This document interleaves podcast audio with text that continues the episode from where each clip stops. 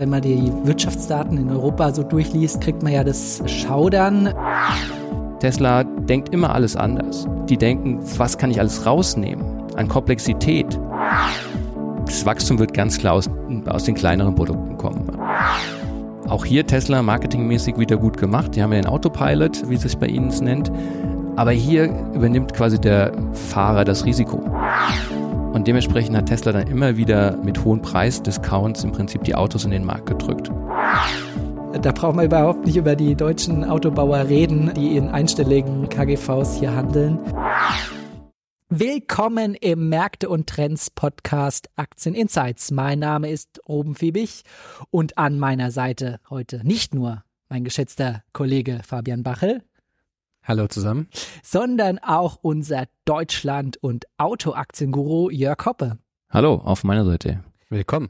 Danke. 14. Folge für alle, die erst jetzt hier einschalten. Erst erwartet euch eine kurze Zusammenfassung, was uns als Aktienportfolio-Manager beschäftigt, gefolgt von einem Deep Dive in eine Aktie, die aus unserer Sicht die Zukunft entscheidend prägt und die man als Investor in Wachstumsaktien kennen sollte.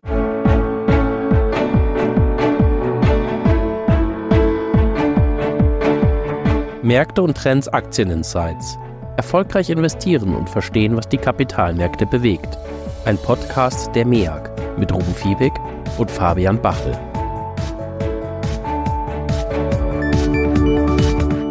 Jörg, 14 Folgen hat's gedauert, endlich bist du dabei. Nummer eins mit dir, wie geht's dir? Ja, erstmal danke. Ich freue mich natürlich, dass ich auch dabei sein darf in der Folge, äh, auch wenn es 14 Folgen gedauert hat. Mal schauen. Ich hoffe, dass ich liefern kann und vielleicht dann auch irgendwann später nochmal in einer weiteren Folge vorkomme. Ansonsten geht's mir natürlich gut. Wir steuern ja auf Weihnachten zu, also dementsprechend und aufs Jahresende. Da All gucken wir doch alle vorfreudig drauf hin, würde ich Alles sagen. schon eingekauft, alle Geschenke. So gut wie und den Rest macht Amazon dann noch. Okay, sehr gut. Wunderbar. Was ist dir am Markt aufgefallen? Irgendwas, was dich bewegt hat? Ja, was mir aufgefallen, je nachdem, welchen Zeitraum man sich anschaut, aber ähm, wir haben ja von Ende November, Anfang Dezember noch äh, gesehen, dass die europäischen Märkte stark outperformt haben, waren hier so der Leader an den Aktienmärkten eigentlich weltweit. Und dann jetzt die letzten zwei Wochen eigentlich so auch mit der Zentralbankäußerung, die wir gehört hatten in Amerika, haben die Amerikaner ihren Staffelstab sich zurückgeholt und äh, haben wieder die Weltmärkte angeführt an den Aktienmärkten. Und ja, das, das war eigentlich so das, äh, sage ich mal, herausragend. Das Ganze wurde natürlich auch noch begleitet von der Rotation. Wir haben eine höhere Marktbreite gesehen, was ich grundsätzlich als sehr gesund empfinde. Ne? Also es waren jetzt nicht nur die üblichen sieben Mega-Aktien, Magnificent Seven, wie man so schön sagt, die den Markt angeführt haben das ganze Jahr, sondern diesmal kam es, wie gesagt, auch aus anderen Sektoren, andere Aktien, also die Marktbreite hat zugelegt, das werte ich grundsätzlich als sehr positiv. Hm. Endlich mal wie erwartet, oder? Wenn man die Wirtschaftsdaten in Europa so durchliest, kriegt man ja das Schaudern. Aber jetzt erst in den letzten Wochen USA der Outperformer. Was kann man denn in Europa eigentlich kaufen, was so attraktiv ist? Gut, allen voran natürlich die Zykliker. Ähm, wir haben in Europa sehr günstige Zykliker, muss man vor allem sagen, auch im Verhältnis gerade zu den amerikanischen Aktien. Und wenn man jetzt hier dann auch wirklich in 2024 ein bisschen positiver reinschaut, Europa, Europa war schwach, wie du schon gesagt hast, auf den Daten. Wenn das sich ein bisschen verbessert, dann haben wir hier günstige Aktien, die davon auf jeden Fall profitieren sollten. Und wir haben ein stärkeres Gewicht zu China in Europa. Mhm. Das heißt, wenn China, die ja ein sehr, sehr schwaches 2023 hatten und noch haben, wenn die sich dann auch vielleicht 24 fangen mit ein bisschen mehr Stimulus, dann sollten die europäischen Zyklische hier davon profitieren. Super, also der Optimismus äh, gefällt mir schon mal, Jörg. Äh, ich glaube, du würdest wieder eingeladen. Jetzt zum Fabian. Fabian, was war da los? Magnificent Seven, kann ich dich genauso auf der Gegenseite fragen? Das war ein ganz schön volatiler Tag am Donnerstag letzte Woche im, im Markt. Was, was ist da passiert? Genau, also erstmal der Markt ist jetzt wirklich schon sehr lange sehr gut gelaufen. Wenn man sich das anschaut, jetzt sieben Wochen in Folge ist der S&P 500 im Plus gewesen. Aber wenn man dann unter die Fassade schaut, dann sieht man, da ist schon einiges passiert. Du hast den Donnerstag erwähnt, das war für die Hedgefonds-Positionierung, mhm. Äh, das erkläre ich gleich auch noch, der schlechteste Tag in diesem Jahr insgesamt. Also da geht es eigentlich darum, dass Hedgefonds, die haben meistens recht dezidierte starke Positionen. Manche Aktien haben sie, manche verkaufen sie leer. Und da muss man natürlich sein Risiko auch gut managen, weil wenn diese Positionen mal dagegen einlaufen, dann muss man einfach, hat man einen Risikotrigger mhm. und dann muss man diese Position auflösen. Und dadurch, dass wir so ein bisschen einen Strukturbruch gesehen haben, was Jörg ja auch erwähnt hat, Zentralbanken einen ganz anderen Ton angegeben haben, hat sich das Umfeld verändert und man musste diese Position dementsprechend auch mal vielleicht cutten zum, zum Jahresende hin. Und dazu gehören natürlich auch viele von den Namen, die wir hier im Podcast besprochen haben. Das sind eigentlich Namen, die sehr beliebt sind, gerade bei, bei Hedgefonds. Und die haben zwar nicht schlecht performt, also absolut gesehen nicht so schlecht zumindest, aber im Verhältnis eben zu den kleineren Namen, zu den weniger beliebten Namen, wo die Positionierung eben nicht so stark sind, dann doch deutlich verloren. Also wenn da, wenn die Volatilität aufgefallen ist, im Depot ruhig bleiben oder gab es irgendwie einen fundamentalen Grund, warum man beim einen oder anderen Namen nochmal reinschauen sollte?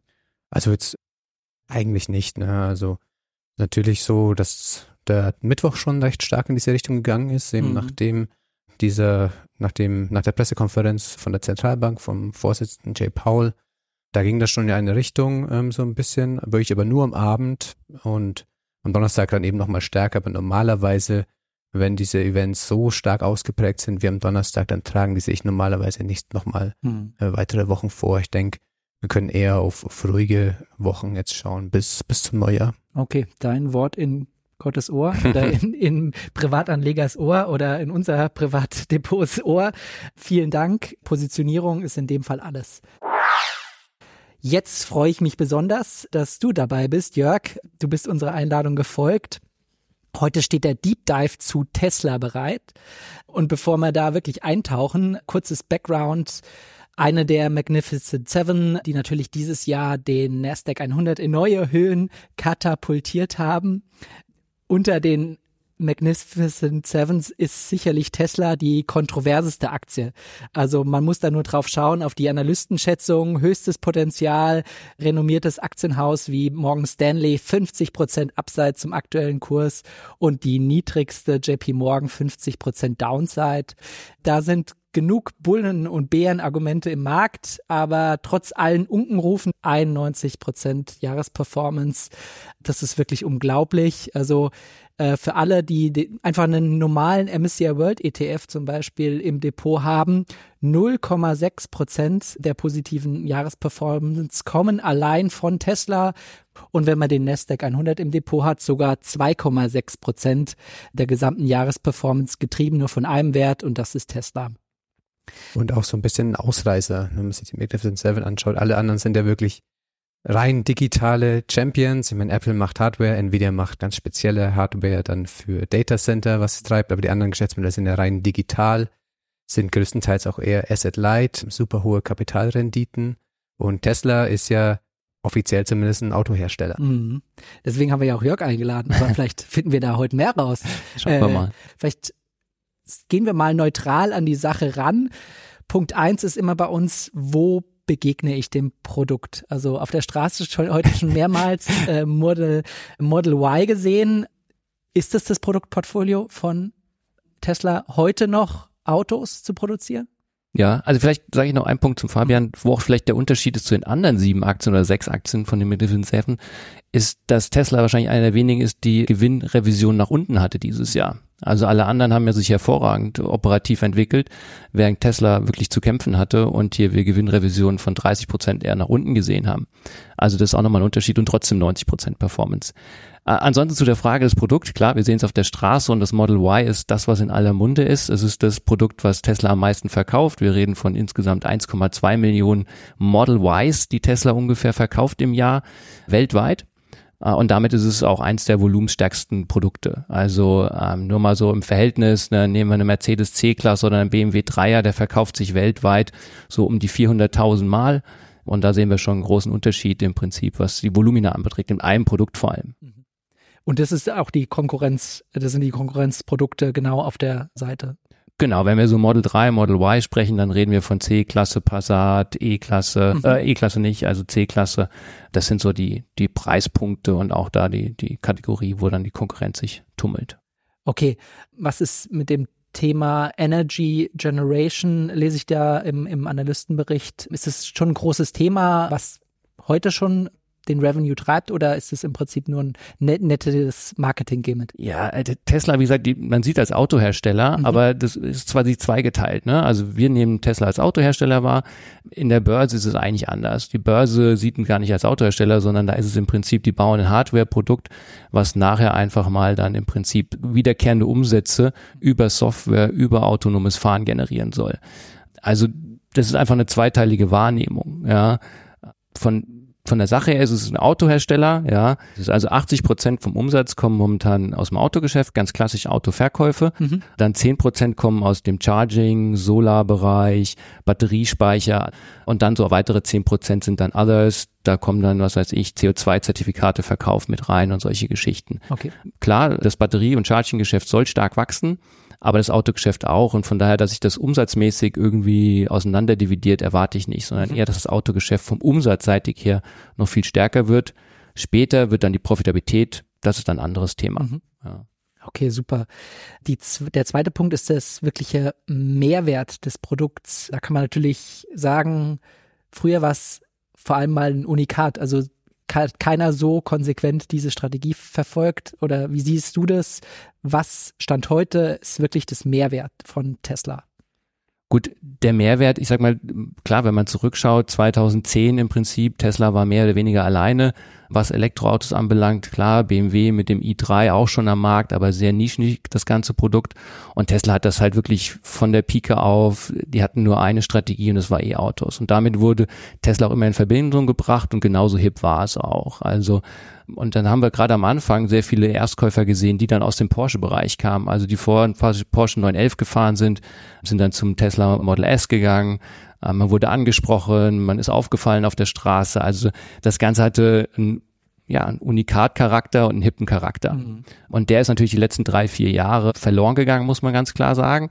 Erstmal haben die anderen Hersteller alle mit Produkten nachgeliefert, ja, in allen Klassen. Also ich kann heute kleine Autos kaufen, Elektro, ich kann aber auch große SUVs, Luxusautos als Elektrofahrzeug kaufen. Also von daher ist die Bandbreite hier stark gewachsen. Mhm. Ähm, und Tesla auf der anderen Seite hat natürlich quasi kam von oben mit so einem Model S und ist eher in die Breite gegangen. Ja, so ein Model Y, Model 3, das sind ne, vielleicht nicht Standardprodukte, aber doch eigentlich für die breite Masse eingedacht. Und mhm. damit vermischt sich dann auch so eine Marke. Man wird dann halt einfach mehr zu, ja, zu einer normalen Marke und nicht mehr zu einer hippen und branden Marke. Okay, super spannend. Wo kommt das Wachstum und die Innovation her, welcher Megatrend wird bedient. Ich glaube, da sollten wir uns bei Tesla am meisten aufhalten, weil wir hatten es schon angesprochen. Klar, klare Führerschaft in, in diesen Nischen. Y, der Kategorie Model Y, Model 3, da sicherlich eine extrem starke Marktstellung, aber der Markt muss da mehr sehen. Was spielen wir da eigentlich mit so einer Aktie? Naja gut, erstmal muss man sagen, dass Tesla, glaube ich, und das ist auch der Erfolg der Aktie, muss man sagen, und von Tesla, dass sie eigentlich den Markt und die Experten, die sogenannten Experten, immer wieder überrascht hat. Ja. Am Anfang, wie gesagt, 2010, jeder hat Tesla belächelt. Ne? Also jeder OEM hat gesagt, naja, das kann in der Breite niemals funktionieren, E-Autos zu verkaufen. Mhm. Und da ist das Netzwerk nicht da, das Charging-Netzwerk, keiner will das so in dem Maße haben. Das geht nur mit Autos, die extrem teuer sind. Also Model S hat damals schon über 100.000 Euro gekostet. So kann man damit vielleicht Geld verdienen, aber in der Masse geht das nicht. Ja, so Tesla hat es gezeigt, erst mit den großen Modellen Model X und Model S, erstmal, dass sie die produzieren können, dass sie die Stückzahlen steigern können und vor allem, dass sie auch damit Geld verdienen können.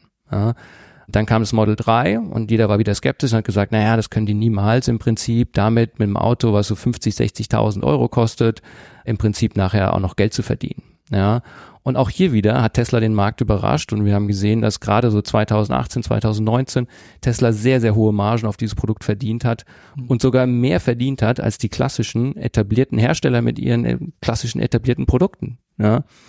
Und damit hat man sie wieder überrascht. Ja, und ich glaube, das ist genau dieses Erfolgsrezept von Tesla. Also immer wieder quasi gibt es Unkenrufe und immer wieder Experten, die sagen, ja, es kann nicht sein und es funktioniert nicht. Und da sie einen Track Record haben, dass sie es mehrmals schon geschafft haben, ja, glaubt man ihnen halt. Ja, und glaubt an sie, dass sie es wieder schaffen. Und so ist es halt auch beim Charging gewesen. Ne? Also jeder hat ja am Anfang belächelt, wie, ne, wie kann man ein eigenes Charging-Netzwerk aufbauen. Ne? Also ein klassischer Automobilhersteller hat ja auch kein Tankstellen, Tankstellennetzwerk. Ja? Tesla hat gesagt, na gut, wir haben nun mal keine E-Tankstellen, also müssen wir sie selber bauen. Jeder gesagt, damit kann man kein Geld verdienen. Ja. Heute wissen wir, dass sogar die etablierten Hersteller bei Tesla anklopfen und sagen, dürfen wir nicht bei euch auch mit aufs Netz drauf und äh, mit Adaptern, dass wir auch mit an dem Charging Network dran teilnehmen können und Tesla verdient wieder damit Geld. Hm. Also, wie gesagt, da, und das ist, glaube ich, einfach dieser, was immer mitschwingt bei dieser Aktie, äh, was man nicht unterschätzen darf, einfach Tesla. Und vor allem Elon Musk. Ich gehe hier mal durch den bullischsten Analystenreport von Morgan Stanley durch.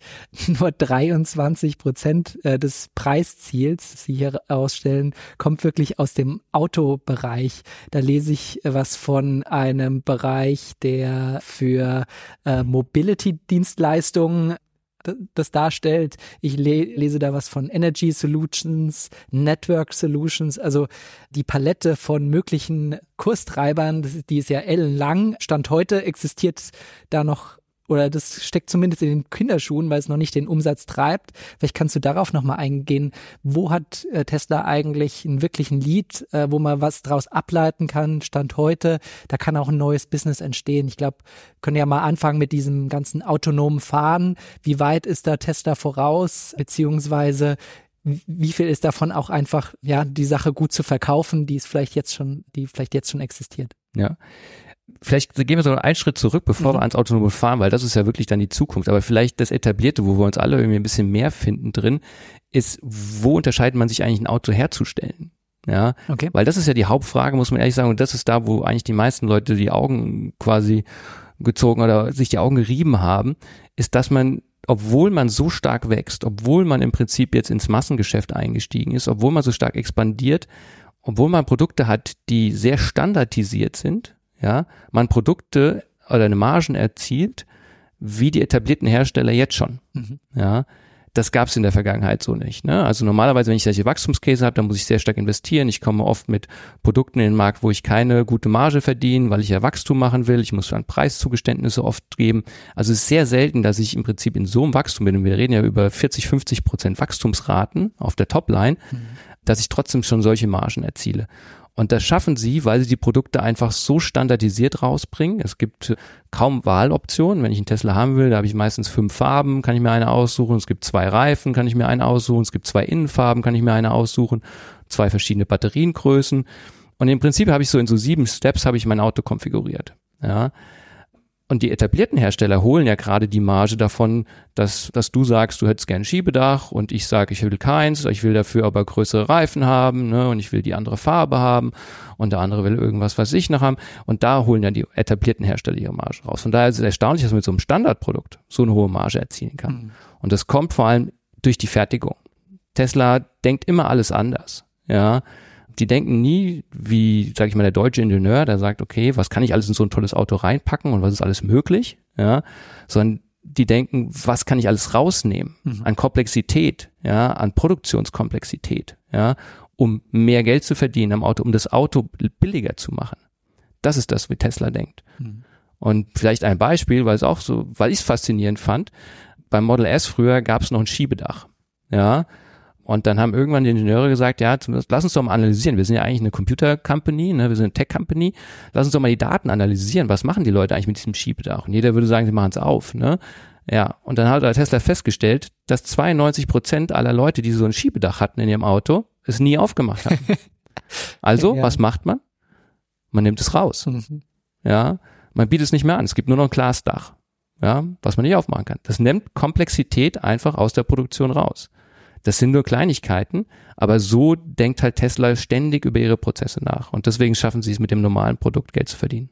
Und auch wenn man da mal das so durchdenkt, wenn du so ein, willst gerne einen deutschen Macken-Auto äh, oder so dir selbst willst, zusammenstellen willst, bitte verschiedene Farben in verschiedenen Spiegel, Spiegeln, die man haben kann, Reifen und so weiter, dann kommst du ja schnell auf verschiedene Lösungen, die sind ja dann in der äh, Millionen, Milliardenfachen Kombinatorik sozusagen mhm. ähm, verfügbar. Und das natürlich schon sehr komplex ist, dann alles dementsprechend herzustellen. Man hat dann auch lange Lieferzeiten. Und jetzt gerade in dieser ganzen Semi-Krise, so dass wegen, wegen Covid ja die Lieferketten ja auch angeschlagen waren, gerade Halbleiter für Autos ganz schwer zu finden waren. Das hat Tesla eigentlich auch ganz gut durchstanden, oder? Im Verhältnis gerade zu den traditionellen Herstellern. Genau, also absolut. Und das ist auch einer dieser Punkte im Prinzip. Dadurch, dass sie weniger komplex sind in der Produktion, können sie viel besser planen, weil sie genau wissen, was sie brauchen für ihre 100, also für ihre Millionen Autos, weil überall das Gleiche reinkommt. Und die Farbe ist nicht entscheidend beim Auto einfach. Es sind die Teile. Und das macht es halt einfach. Also wir hatten bei einem deutschen Hersteller das Problem, dass sie zum Beispiel keine Anhängerkupplung mehr liefern konnten. Ja, dann kann ich das Auto quasi nicht verkaufen, nur weil ich die Anhängerkupplung nicht bauen kann. Also da, da kommen absurde Sachen dann zustande, wenn ich solche Lieferkettenproblematiken habe. Ja. Und das zweite ist, Tesla ist deutlich stärker integriert, als es die etablierten Hersteller sind. Ja. Weil, wie gesagt, auch dort wieder kommt die Denke, wenn mir der Hersteller oder der Supplier es nicht liefern kann, der Zulieferer, warum mache ich es nicht selber? Also Tesla baut zum Beispiel ihre eigenen Sitze. Ja, weil sie gesagt haben, das ist total effizient. Ne? Der ganze Bezug allem drum dran ist relativ klein, brauche ich nicht viel. Das Leder kann ich alles lagern im Prinzip im Storage, das nimmt nicht viel Platz weg. Und die Sitze kann ich just in time neben der Produktion produzieren und einbauen.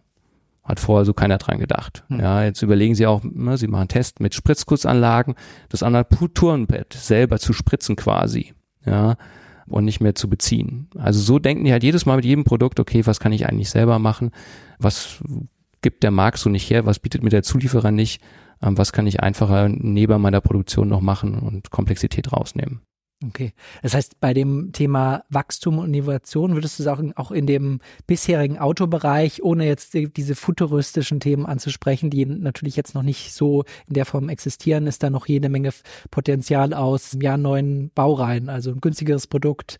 Äh, man könnte ein Produkt unter dem Model 3 ansiedeln und wieder in den Premium-Bereich vordringen. Oder wie siehst du da in diesem Autobereich die, das Wachstum? Also das Wachstum wird ganz klar aus, aus den kleineren Produkten kommen. Mhm.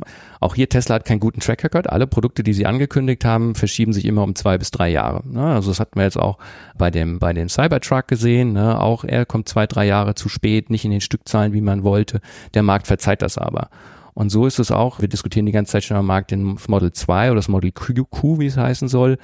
Auch das ist im Prinzip schon seit, eigentlich sollte es schon Ende 23, 24, Anfang 24 kommen. Jetzt reden wir eher von 25, 26. Also mhm. auch hier verschiebt sich um zwei Jahre. Ja. Und das Model 2 ist deswegen so entscheidend für Tesla für das Wachstum, weil es in eine Preiskategorie kommen wird, wo sie momentan nichts haben, nämlich in der Kategorie 20 bis 25.000 Euro, Dollar. Und das ist da, wo der Markt, wenn wir über den globalen Automarkt sprechen, momentan mit Abstand am stärksten, stärksten wächst. Das ist nämlich der Bereich, wo China die meisten Modelle hat und wo China am stärksten wächst auf der E-Mobilitätsseite. Und dort hat Tesla momentan nichts anzubieten. Deswegen verliert aktuell Tesla sogar, wenn man sich den globalen Markt anschaut, Marktanteile, selbst im E-Segment, weil die Chinesen so stark sind und wie sie gerade in diesem 25.000 Euro Bereich halt momentan kein Produkt haben. Okay. Was ist von den anderen Bereichen zu halten? Also wie weit führen sind sie im Bereich autonomen Fahren, dass sie Mobilitätsdienstleistungen in näherer Zukunft anbieten können? Ja, führend ist schwierig zu sagen, weil im Prinzip gibt es noch kein komplettes System. Mhm. Ne? Also auch hier Tesla marketingmäßig wieder gut gemacht. Die haben ja den Autopilot, wie es sich bei ihnen nennt. Aber hier übernimmt quasi der Fahrer das Risiko. Ne? Also wenn er ihn aktiviert, und das muss er vorher quasi dann auch unterschreiben, dann übernimmt er das Risiko und sagt quasi, dass er jederzeit aufpasst und einschreitet in das System. Ja. Das ist halt so, wie es jetzt, sage ich mal, die etablierten Hersteller, so haben die das nicht. Ja, so etablierten Hersteller halten sich an die Vorschriften, sage ich mal, in dem Sinne und äh, lassen sich das natürlich freigeben. Wir reden dann immer von Level 2, Level 3, Level 4 autonomes Fahren, also was das Fahrzeug alles übernimmt für den Fahrer und wann sich der Fahrer auch quasi anderen Dingen zuwidmen kann. Und die, die etablierten Hersteller machen da halt keine Kompromisse. Die sagen, wir überlassen es nicht dem Fahrer zu entscheiden, ob er es jetzt autonom fahren lassen will oder nicht, sondern wir geben es vor. Hm. Also nehmen wir das Beispiel. Mercedes ist aktuell der einzige Hersteller weltweit, der eine Level 3 Zulassung hat. Das heißt, ein völlig autonomes Fahren. Der Fahrer kann etwas anderes machen während dem Fahren bis zu einer Geschwindigkeit von 60 kmh. Darüber hinaus, wenn er über 60 kmh, muss der Fahrer wieder sich dem Fahren widmen auf jeden Fall. Er muss wieder konzentriert sein, er muss seinen Blick wieder Richtung Straße haben, die Hände nur ans Lenkrad nehmen. Unter 60 kmh kann er Video schauen, kann er eine Zeitung lesen. Ja, da übernimmt das Auto das komplette Fahren. Tesla geht extra nicht diesen Weg. Tesla hat kein Level 3, weil sie sagen, damit würden wir unserem Kunden ja suggerieren, ja, dass über 60 kmh das Auto gar nicht autonom fahren kann. Mhm. Was es ja tut. Ja, ich muss halt, wie gesagt, Es gibt halt, es gab ja auch schon Unfälle, so ist es nicht, ja. Aber es fährt schon sehr selbstständig, ja. Aber würdest du sagen, das ist ein eindeutiges Differenzierungsmerkmal von Tesla? Wahrscheinlich eher nicht, wenn die anderen Hersteller ja da auch schon gut positioniert sind und zum Beispiel in den USA fahren ja auch von Alphabet die Waymos komplett autonom, ohne dass da jemand, also Robotaxis, die man mit der App bestellen kann, steigt ein, ist kein Fahrer vorne drin. Das gibt's ja eigentlich in den USA, in vielen Städten schon. Würdest du sagen, das ist kein richtiges Differenzierungsmerkmal? Ich glaube, ich glaube, es ist, also es wird irgendwann kein richtiges Differenzierungsmerkmal sein. Sagen wir mal so, das ist am Ende ein Standard, das ist wie ABS. Ne? Mhm. Es wird einfach irgendwann, und das ist ja, es wird irgendwann zugelassen. So wie jetzt Mercedes die Zulassung hat für Level 3, ja, kriegt man natürlich irgendwann die Zulassung für Level 4. Und das kriegen alle Hersteller. So. Und damit habe ich ja wie so ein TÜV-Siegel. Das heißt, mein Auto kann es, ja, unter der Bedingung. So, und das ist dann, alle können gleich gut autonom fahren. Ja, also wo ist da der große Unterschied? Deswegen glaube ich, dass sich darüber man sich nicht unterscheiden wird. Ja, sondern das Interessante an diesem autonomen Fahren ist es, einen Standard zu setzen. Ja, also wir reden ja immer davon, dass Tesla könnte quasi die Nvidia der Automobilbranche werden. Ja, wenn ich es nämlich schaffe, einen Standard zu setzen, einen eigenen Chip zu setzen, eine eigene Software zu setzen, ja, die die anderen in ihre Fahrzeuge adoptieren. Ja, und ich dann im Prinzip darüber Lizenzgebühren, das natürlich super hochmargig ist, Lizenzgebühren, 100% mhm. Profit quasi auf der Lizenz, wenn ich an den, an den gefahrenen Kilometer dran teilnehmen darf, monetär teilnehmen darf, die auf anderen Autos gefahren werden. Also da muss man hin im Prinzip. Und Tesla ist dorthin gehend führend, weil sie halt das Ganze wirklich von der Pike aus denken. Die Deutschen haben es auch probiert oder die anderen Hersteller, wollten es am Anfang alleine machen, haben aber sehr schnell gemerkt, jetzt nach zwei, drei Jahren, okay, es funktioniert nicht. Und wenn man das sieht, Mercedes ist mit Nvidia zusammen jetzt gegangen, was autonomes Fahren anbetrifft, BMW mit Qualcomm. Also man kooperiert einfach mit den großen Tech-Giganten, um im Prinzip das voranzubringen, weil es hängt oft am Chip im Prinzip. Und Tesla baut ihren eigenen Chip, ihre eigene Software, ihr eigenes Rechenzentrum mit Doji dran, Dojo, das Prinzip dann die ganzen Daten verarbeitet werden, alles nur auf die Daten, was im autonomen Fahren generiert wird. Mhm. Und das könnte natürlich die Kosten runterbringen und sie natürlich in eine bessere Marktposition. Wow. Also jede Menge Input bekommen. Vielleicht lässt sich subsumieren, Dinge anders zu machen, neu zu denken. Und das haben sie auf jeden Fall in der Vergangenheit gezeigt, dass sie das erfolgreich können. Auch für Zukunftsthemen in der Industrie selbst, immer noch in dem Autobereich, aber den Autobereich vielleicht größer gedacht. Da kommt es in Zukunft das Wachstum her. Mobilität wird für uns alle noch ein Riesenthema in der Zukunft sein und immer ein Fuß in irgendeiner interessanten Technologie noch dabei, Batterien, nicht, äh, nicht, nicht angesprochen, aber ich glaube, könnten wir uns noch eine Stunde überhalten. Vielleicht fokussieren wir uns bei Punkt 4 auf die Risiken und vielleicht äh, nehmen wir dann auch mal den, den, den kontroversen Founder und äh, reichsten Mann so ein bisschen vor, Elon Musk, der das natürlich, dem man das alles zutraut. Er hat bewiesen, er ist erfolgreich, kann man natürlich auch so sagen, das ist ein Riesenvorteil, dass man ihn im Prinzip an der Spitze hat, aber vielleicht so ein bisschen Risiko. Vielleicht kannst du deine Eindrücke teilen. Was macht es aus mit so einer, mit so einer Company, so ein Iconic Founder, der das Ganze noch führt? Und wie siehst du das Chance und Risiko vielleicht auch auf Elon Musk bezogen? Gut, es ist schwierig, es ist Chance-Risiko, wie du mhm. schon sagst, Ruben. Äh, also grundsätzlich gibt es natürlich immer das Risiko, dass er morgens aufwacht und irgendwie irgendwas raushaut und irgendeine andere Richtung gehen will und das ist erstmal immer ein Risiko. Aber ich sag mal sagen, das Risiko ist kleiner geworden über die letzten Jahre, weil wir einfach gesehen haben, auch wenn er was sagt, was kontrovers ist, der Markt entweder durchschaut oder es sogar positiv sieht in irgendeiner Art und Weise. Also es ist nicht mehr ganz so, sag ich mal, wie noch vor drei, vier Jahren, wo dann wirklich das Ganze auch zehn Prozent Kurskorrektion in die eine oder andere Richtung mhm. geführt hat. Von daher würde ich sagen, das Risiko ist ein bisschen kleiner geworden. Und umso größer die Company wird, ja, muss man sagen, umso weniger ist natürlich auch ein bisschen sein Einfluss bei der ganzen Geschichte. Deswegen geht's wirklich darum, eigentlich jetzt das zu liefern, was man immer wieder wiederholt. Also man will ja, eigentlich will man in 2030 20 Millionen Autos herstellen. Ne? Also da man glaubt der Aktienmarkt schon mal gar nicht. Aber selbst wenn er 10 Millionen schaffen würde, wäre schon eine Wahnsinnszahl. Ja. Ähm, Wie groß ist denn der Automarkt denn? Also was sind die Prognosen für 2030, wie viele Stückzahlen da verkauft werden? Na gut, wir sind, wir sind aktuell bei ungefähr so 85, 90 Millionen Einheiten weltweit an Autos, die verkauft werden pro Jahr. Und wir sind die letzten vier, fünf Jahre nicht mehr gewachsen. Also wir haben vor vier Jahren, fünf Jahren ungefähr das Plateau erreicht mit 95 Millionen Einheiten. Dann sind wir mal runtergefallen auf Paar 70, jetzt sind wir wieder auf Paar 80. Also man sieht, der Automarkt ist strukturell jetzt kein Riesenwachstumsmarkt. Und in 2030 werden wir vielleicht so bei naja, 110 Millionen sein, wie auch immer. Es kommt ein bisschen darauf an, auf Indien, allem drum dran. Wächst dann am unteren Bereich vor allem der Automarkt und nicht am Top-End-Bereich. Von daher muss er Marktanteile gewinnen. Also wenn du auf 10 Millionen Fahrzeuge will, muss er irgendjemand anderen die Marktanteile abnehmen. Das ist einfach so.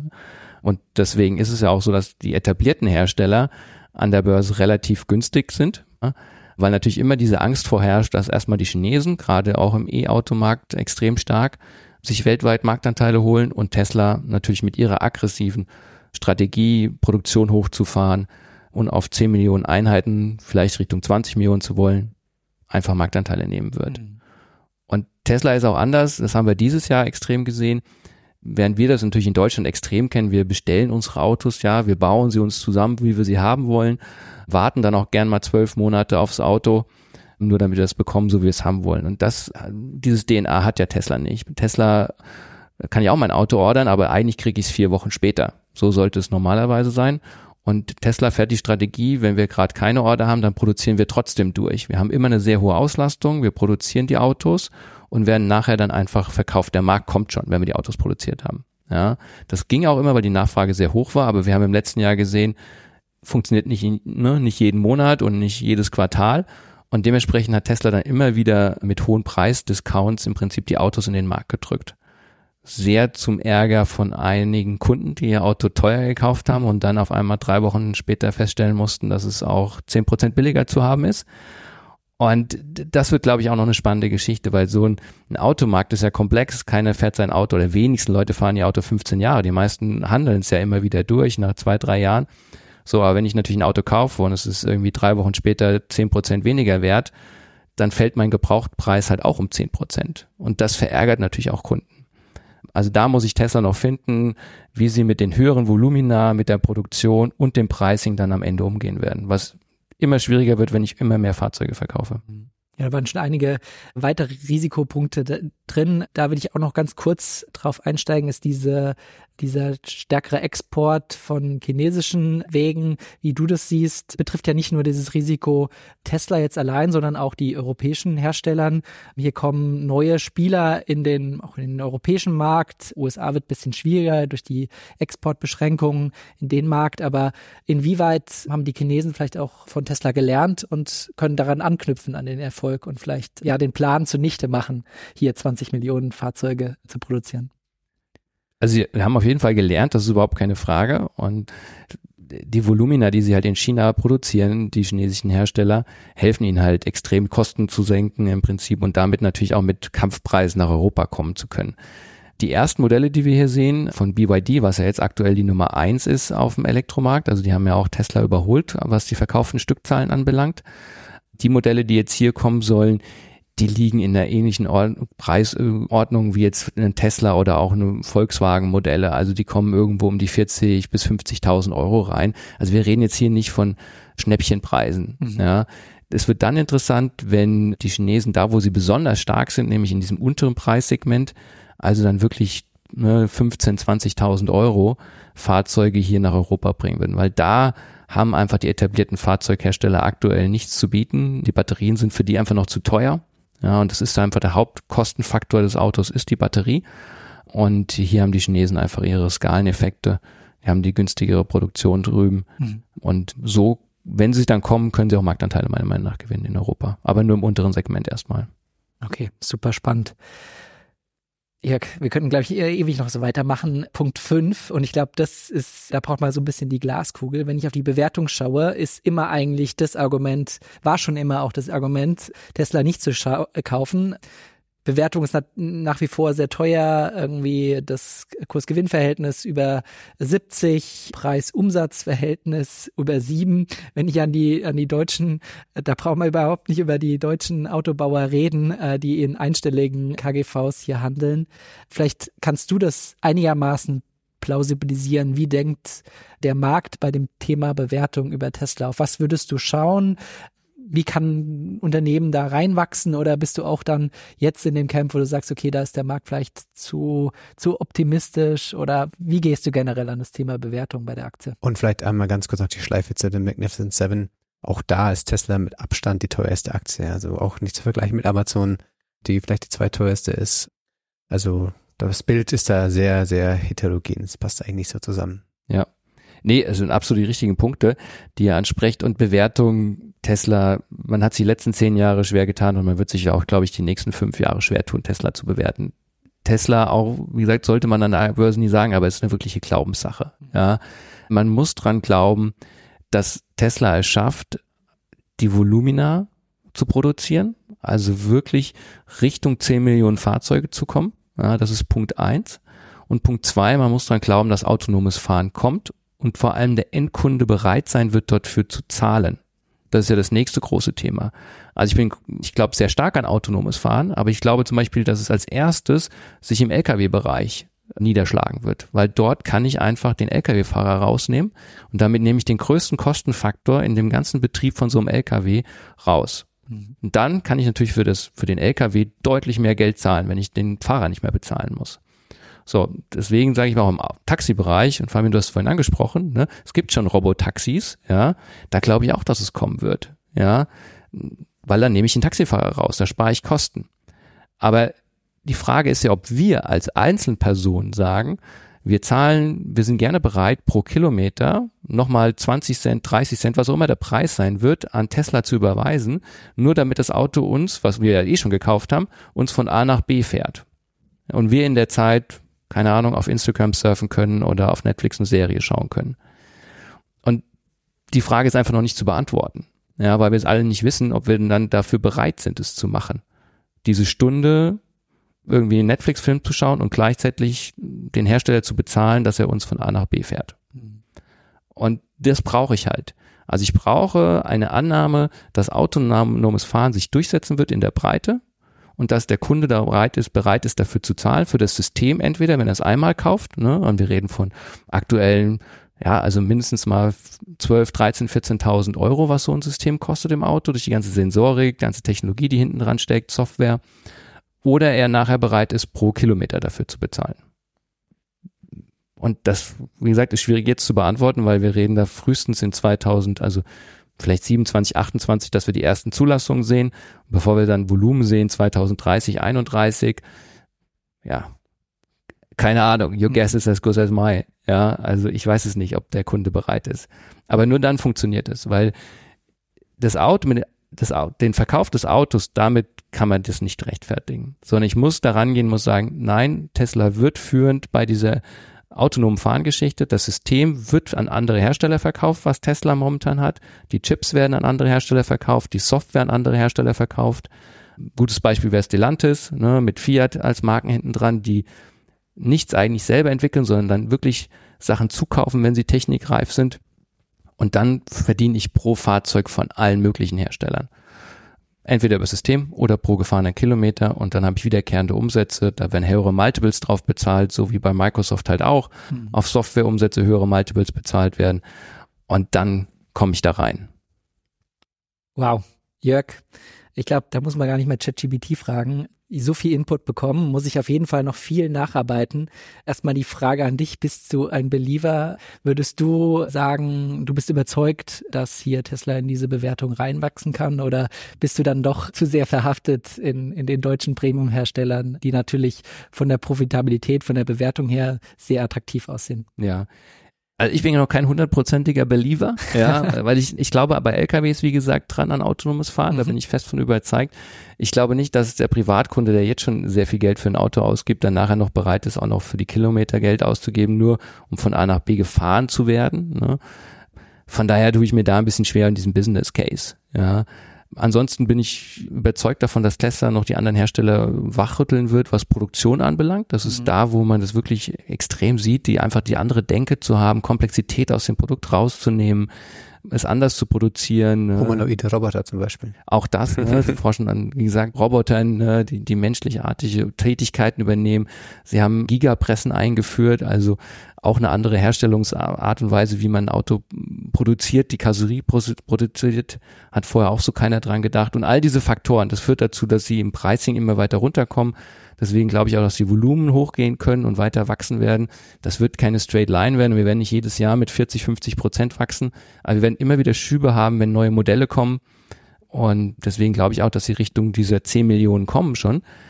Aber wie gesagt, selbst 10 Millionen rechtfertigen den aktuellen Preis nicht. Ich brauche einen anderen Treiber. Hm. Ne? Ich brauche eigentlich AI. Also eigentlich wirklich autonomes Fahren, äh, AI gestützt hinten dran und die Systeme, Software verkaufen an andere Hersteller.